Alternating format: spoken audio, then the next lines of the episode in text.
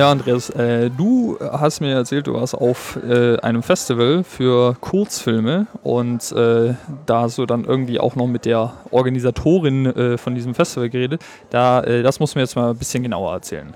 Ja, also das war, ist ja schon ein bisschen länger her. Wir nehmen das ja jetzt hier im Januar auf. Das Genau. äh, Film School Festival war im November. Äh, 17. bis 23. November, um genau zu sein. Mhm. Hier in München, ne? Hier in München. Ähm, und äh, wie der Name sagt, Film School Festival, äh, das ist nicht so ein Festival, wo jeder irgendwie Filme einreichen kann, äh, sondern diese Filme werden von internationalen Filmschulen eingereicht. Also praktisch die Abschlussarbeiten von ihren Studenten. Müssen nicht zwangsläufig äh, Abschlussarbeiten Okay. sein, sondern das können auch irgendwelche anderen Projekte, Projekte sein, sein, ja, die klar. innerhalb der Filmschule aufgenommen wurden, also beziehungsweise Filmhochschule aufgenommen wurden. Ähm, und zwar haben wir mit der Leiterin des Filmfestivals, eigentlich der, äh, der Geschäftsführerin der Internationalen Filmwoche gesprochen. Mhm, genau, die Diana Igine. Genau. Und ähm, bevor wir aber mit in diesem Interview einsteigen, wollen wir noch ein bisschen über das Festival ein bisschen quatschen. Genau. Genau. Ähm, also ich habe soweit wie es ging alle Filme angeschaut, die Mhm. auf diesem Festival liefen. Ich fand, alle Filme waren auf dem technischen sehr guten Niveau, Mhm. was nicht immer wohl der Fall war, was uns auch die Diana erzählt, Mhm. erzählen wird. Ähm, gewonnen hat ein Film aus Ungarn, Last Call. Genau, da muss, ich, da muss ich jetzt äh, vielleicht erstmal kurz, kurz äh, einhaken. Äh, gewonnen heißt, äh, da Ja, gab es es- sozusagen so eine Art Es Preisverleihung. Festival, ja, es gibt Mhm. äh, mehrere äh, Kategorien, wo jemand einen Film also gewinnen konnte. Es war, gab so den Gewinner, Mhm. Dann äh, einmal im Bereich äh, bestes Drehbuch, äh, bester Dokumentarfilm, äh, beste Kamera, bester Animationsfilm und dann gab es noch so einige andere Kategorien, beziehungsweise so Nebenwettbewerbe. Mhm. Ähm, wie so interkul äh, interkultureller Film, Ah ja, bester mhm. und äh, dann gab es noch eigene Wettbewerbe, wo sich die Leute um extra bewerben konnten, wie ein Climate äh, Clip Award oder äh, ein anderen Festival von der Hofbräu, weil Ah, ein okay. Sponsor war. Und dann sollten die Leute einfach einen Werbefilm machen quasi für den Mhm. Hofbräu Okay, verstehe. äh, was auch recht interessant war. Ähm, aber jetzt nochmal zu den Hauptkategorien. Wie gesagt, äh, Last Call aus Ungarn hat gewonnen. Mhm. Äh, bester Dokumentarfilm äh, The Opposite of Love is Not Hate kam aus Israel. Den habe ich gesehen, war wirklich sehr gut gemacht. Also da merkt man ja schon, das ist ja, sag ich mal, sehr wirklich international. Also Israel, Australien, keine Indien, Ahnung. ähm, ja. es war auch ein ähm, Land, das vertreten war und äh, da hat einer, also da ging der Preis in die beste Kamera ran, hin. Okay. Ich habe diesen Film gesehen und ich war wirklich von der Kameraarbeit, sagen wir mal so, es passiert relativ wenig. Mhm. Die Kamera bewegt sich kaum, aber die Bilder waren sehr beeindruckend. Ja, das macht ja auch und eine gute Kamera äh, aus. das ja. ist für mich das, das Wesentliche, die Basics. Ja.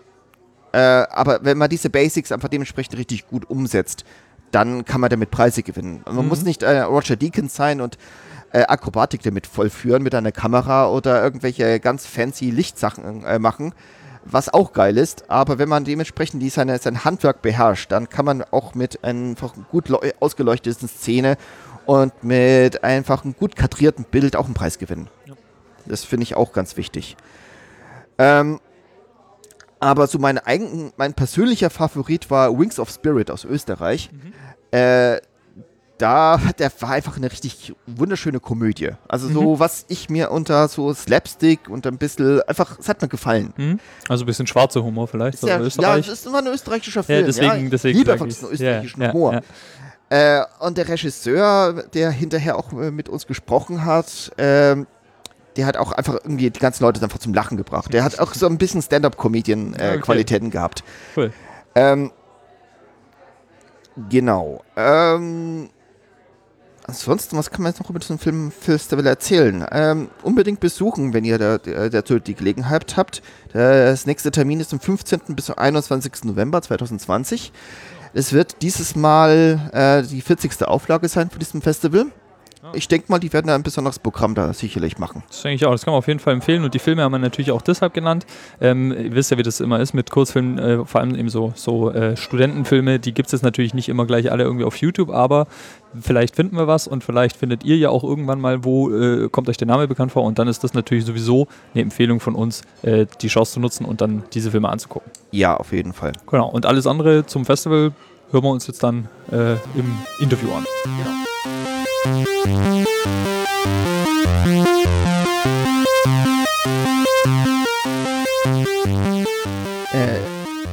dann wollten wir mal so richtig einsteigen. Mhm. Ähm, bevor wir auf äh, das diesjährige Filmfestival mhm. eingehen, äh, würde ich mal gerne ein bisschen über die Geschichte reden. Ich meine, das mhm. ganze Festival läuft ja schon seit 39 Jahren. Mhm. Äh, wie hat sich denn das jetzt, wie entstand dieses Festival und äh, wie hat sich das über die Jahre entwickelt?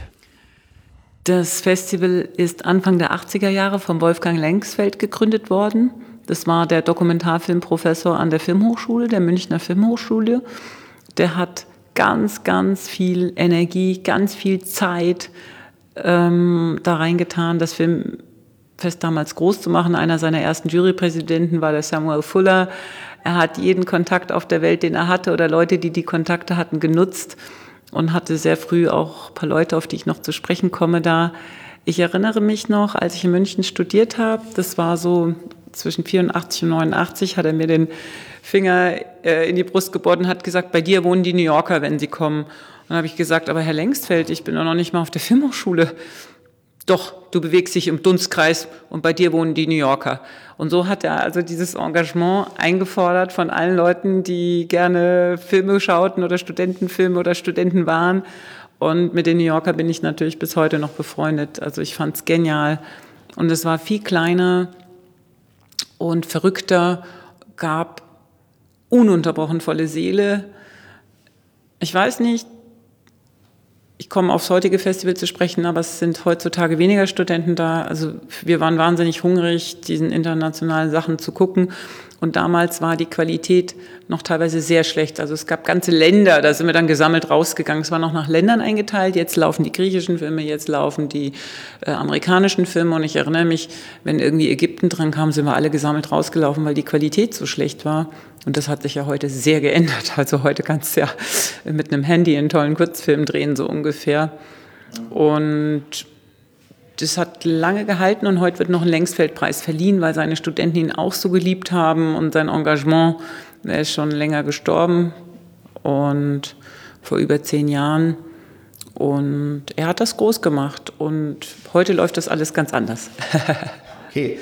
Ähm, und wie hat sich das von, von Anfang an gleich so auf dieser internationalen Ebe, Ebene bewegt? Also war, war am Anfang auch gleich wirklich aus aller Welt oder wie war das? Die haben damals Regeln aufgestellt, an die wir uns noch heute halten. Mhm. Ähm, Filmhochschulen können einreichen und zwar nur die, die im Select-Verband sind. Das ist der, ähm, die Vereinigung, wo die Filmhochschulen drin sind. Und am Anfang fand ich das ein bisschen schade und dachte mir, warum sollen wir nicht auch andere Studenten reinnehmen? aber das ist nicht handelbar. Und du brauchst praktisch eine Filmhochschule im Kreuz, um überhaupt kontinuierlich Filme machen zu können erstmal. Also das ist so wie so ein Filter. Wir hätten auch sonst viel zu viele Einreichungen, die wir auch im Team gar nicht schaffen würden zu sichten. Das heißt, es sind Bestimmungen, die damals schon im, ins Leben gerufen wurden. Das heißt, eine Filmhochschule schlägt vor.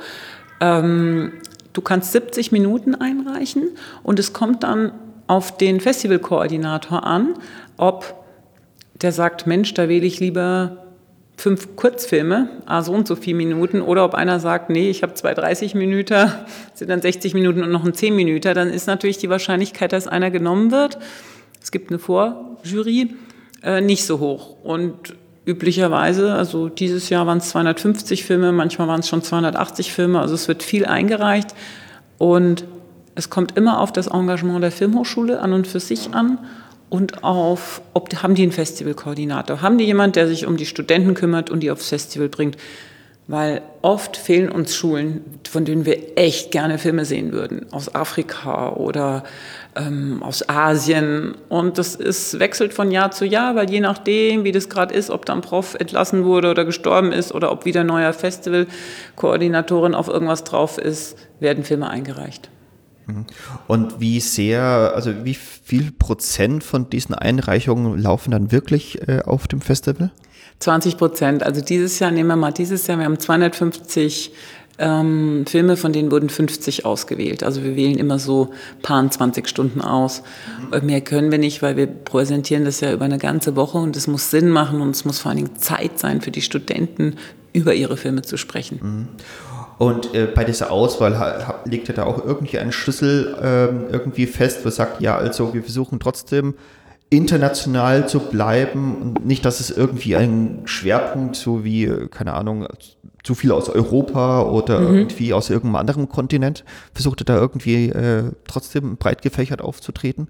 Also wir machen überhaupt keine Vorgaben, aber wir schauen uns immer an, welche Schulen haben eingereicht. Und manchmal haken wir irgendwo hinterher, wenn wir sehen, hä, wieso haben wir denn überhaupt nichts aus der Schweiz? Was ist los mit der Filmhochschule? Und dann stellen wir eben so Sachen fest, wie ich sie gerade beschrieben habe, dass es da eben eventuell keinen Festivalkoordinator gerade gibt oder die, die Frau, die das mitgemacht hat in der Presse, ähm, gerade nicht da ist. Wir geben nichts vor. Wir suchen nur die Jury, die Vorjury sehr sorgfältig aus. Das sind immer Filmwissenschaftler auf irgendeine, in irgendeiner Art und Form ähm, oder Leute, die sehr eng mit Film zu tun haben. Und die wählen aus, die, oh, die schauen dann wirklich so an die 300 Filme und generieren daraus ähm, die 50 Filme, die wir dann auf dem Filmschoolfest zeigen. Und von denen, jetzt gibt es hier wieder einige Jurys. Das ist ja auch immer toll für Studenten, wenn sie Preise gewinnen können. Und vor allen Dingen nicht nur eine Urkunde, sondern echtes Geld kann man hier gewinnen. Das ist sehr attraktiv, denke ich. Und darauf lege ich auch Wert.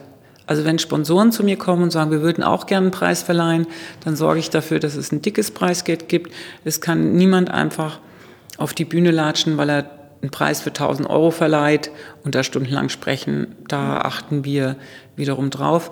Den Jurys machen wir keine Vorgaben, aber da das sehr versierte Leute sind, die im Filmgeschäft drin sind, glaube ich schon, dass die viel beachten. Gibt mal schwerere Jahrgänge, mal leichtere Jahrgänge. Das hängt vielleicht schon mal damit zusammen, ob ein großer Witzbold in der Jury ist oder einer mit viel Humor oder die eher angelsächsisch angehaucht ist. Ähm, und dann gibt es wieder ernstere Jahrgänge, aber wir machen keine Vorgaben. Ist es nicht irgendwie sehr schwer bei diesen unterschiedlichen Arten von Filmen? Ich habe ja schon sehr viele, eigentlich fast alle gesehen, die gelaufen sind. Äh, da wirklich da irgendwie zu vergleichen. Das sind Animationsfilme dabei, Dokumentarfilme, mehr so Komödien und ernstere Filme. Ist es da nicht irgendwie sagen, wirklich schwer. Also mir fällt es auch persönlich schwer zu sagen, was war mein Favorit dieses Jahr. Ich habe da schon so einige im, im Blick, aber ich werde trotzdem irgendwie nicht gerecht. Ich müsste dann auch sagen, das war jetzt der beste von den Lustigen und das war jetzt der beste Dokumentar. Und Aber genau das, was du gerade erwähnst, dass man sagt, das war der beste von den lustigsten oder das war der interessanteste von den animierten Filmen oder ähm, die zwei Experimentalfilme, die waren ja Hammer, die haben mich total angesprochen, obwohl ich sonst gar nicht unbedingt auf experimentelle Filme stehe. Und genauso geht auch eine Jury vor. Und ich finde das auch in Ordnung, wie man sich dann sortiert. Und es klappt eigentlich immer wieder. Es stimmt, die Filme sind überhaupt nicht vergleichbar, aber es geht darum, eine Bandbreite zu zeigen. Und ich glaube, das verstehen dann die Jurys. Wenn sie diese immense Bandbreite sehen, dann passiert es natürlich selber. Es muss nicht nur eine Geschichte gut sein, sondern im Bereich Spielfilm muss natürlich auch die Form gut sein. Das ist ja anders als bei Dokus, wo es auch mal ein extrem interessantes Thema gibt, wo dann vielleicht eine verwackelte Kamera ist, aber man kriegt eine Welt zu sehen, die man sonst nie zu sehen bekommt. Anders ist es beim Spielfilm, da muss eben es nicht nur eine Geschichte geben, oder einen sehr interessanten Aspekt, sagen wir mal, bei den Filmhochschülern, die müssen ja noch nicht alle perfekte Storyteller sein, aber der Film braucht auch eine Form. Und das ist das Einzige, was wir so ein Stück weit vorgeben, sagen wir, achtet auch ein bisschen auf die Form, aber das braucht man meistens ähm, Jurys gar nicht sagen, das kriegen die selber sehr gut hin. Mhm. Äh, dieses Jahr war Framing the Future das Motto von dem Festival. Was ist, kann man darunter verstehen? man darf die Mottos der Festival nicht vollkommen überbewerten. Wir überlegen uns immer was ähm, ähm, fürs Filmschoolfest und da brainstormen wir unter den Kollegen, was könnte man machen.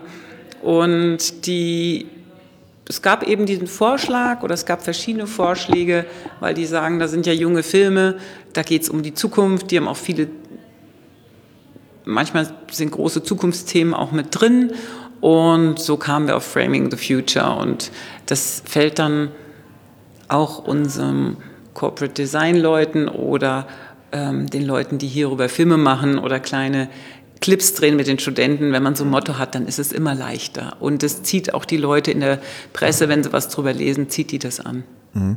Äh, neben dem Hauptpreisverleihung äh, werden noch, sind dann noch andere Preise verliehen worden, also von Hofbräuhaus und dann noch äh, ein anderer Preis. Genau, und zwar haben wir, Hofbräu ist einer unserer Hauptsponsoren. Also mhm. die geben nicht nur Bier, sondern eben auch Geld und ähm, verschiedene Möglichkeiten ähm, und eben auch extra noch ein Preisgeld für den besten Spot. Nehmen wir an mal, so wie ein Werbespot. Und das machen die schon lange und unterstützen uns schon lange und dafür sind wir sehr dankbar. Jetzt kann man ja sagen, aha, so kriegen die einen billigen Clip daher. Aber wenn die Studenten kreativ sind, dann widmen sie manchmal einen Film um, wo sie schon mit Bier irgendwas gedreht haben. Also man kann sehr kreativ sein und das einreichen. Und das andere ist die Nagelschneider Stiftung. Das ist ja eine ursprünglich sehr wohlhabende Familie aus Deutschland, die eine Stiftung gegründet haben, wo es um Nachhaltigkeit und um Umwelt geht. Und die, da kriegen wir viele Einreichungen für Clips, die mit dem Thema Umwelt zu tun haben. Und daraus werden dann die drei Besten prämiert. Und was ich schön finde, beide Preisstifter, darauf habe ich auch hingewirkt, haben angefangen, nicht nur dem ersten Preis was zu geben, sondern auch einen zweiten und den dritten. Mhm. Was meinst du, haben die Filmstudenten von dem Festival, außer dass jetzt die hier in München laufen? Also was für ein Benefits? Meinst du, das hat irgendwie können die sagen, also schau mal, äh, in meinem Lebenslauf, in meiner Vita äh, ist jetzt dieser Film hier gelaufen und hat vielleicht sogar gewonnen. Hat es irgendwie einen Einfluss auf ihre Karriere? Was meinst du? Also erstens zeigen ja die Studenten oftmals ihren Film vor einem großen Publikum im Kino. Das ist schon mal aufregend an sich.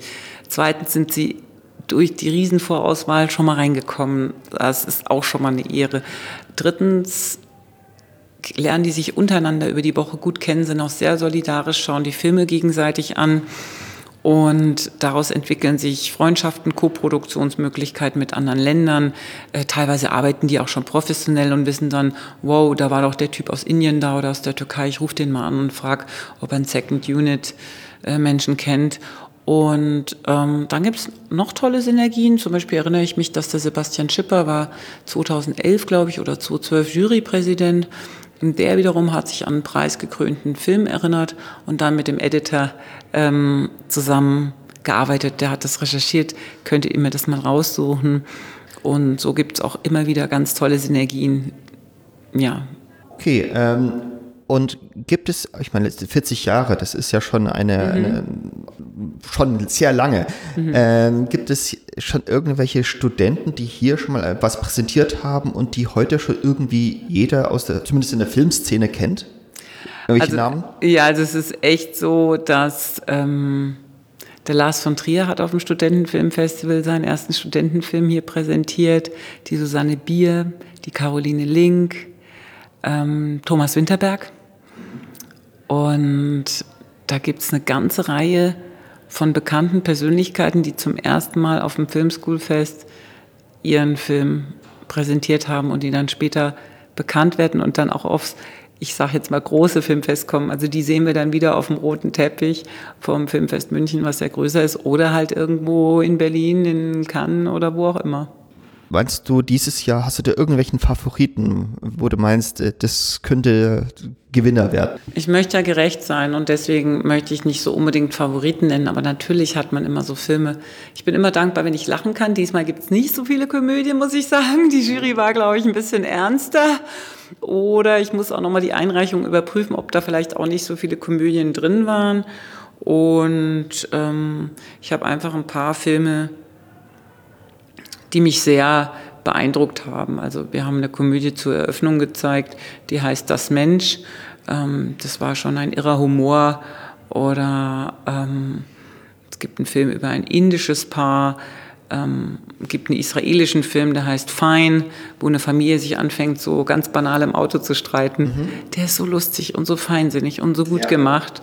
Aber es gibt auch super poetische Filme von einem türkischen Kollegen hier, der eigentlich so eine Parabel ist auf das, was jetzt in der Türkei passiert. Und wir Deutschen sind ja den Türken irgendwie nahe. Und das hat mich schon sehr beschäftigt, ähm, wie er dann doch das Land zeigt. Ein Land, in das ich zum Beispiel seit einer Weile schon nicht mehr reise, weil ich Angst habe. Mhm. Ja, der war schon sehr beeindruckend, dieser Film. Ja. Vor allem, er hat ja auch nicht wirklich genau gesagt, ich bin jetzt in der Türkei, sondern das war sehr neutral gehalten. Genau. Das war schon sehr interessant. Ja. Ähm, welche Stellenwert, welchen Stellenwert hat ein, dieses äh, Film School Festival so international gesehen? Also, als das Filmfest begonnen hat und das Filmschoolfest in den 80er Jahren, da gab es in Europa, glaube ich, 60 Festivals. Jetzt gibt es alleine 600 in Deutschland. Also es gibt einfach extrem viele Festivals inzwischen. Und da könnte man ja jetzt sagen, ein Festival hat nicht so einen Stellenwert.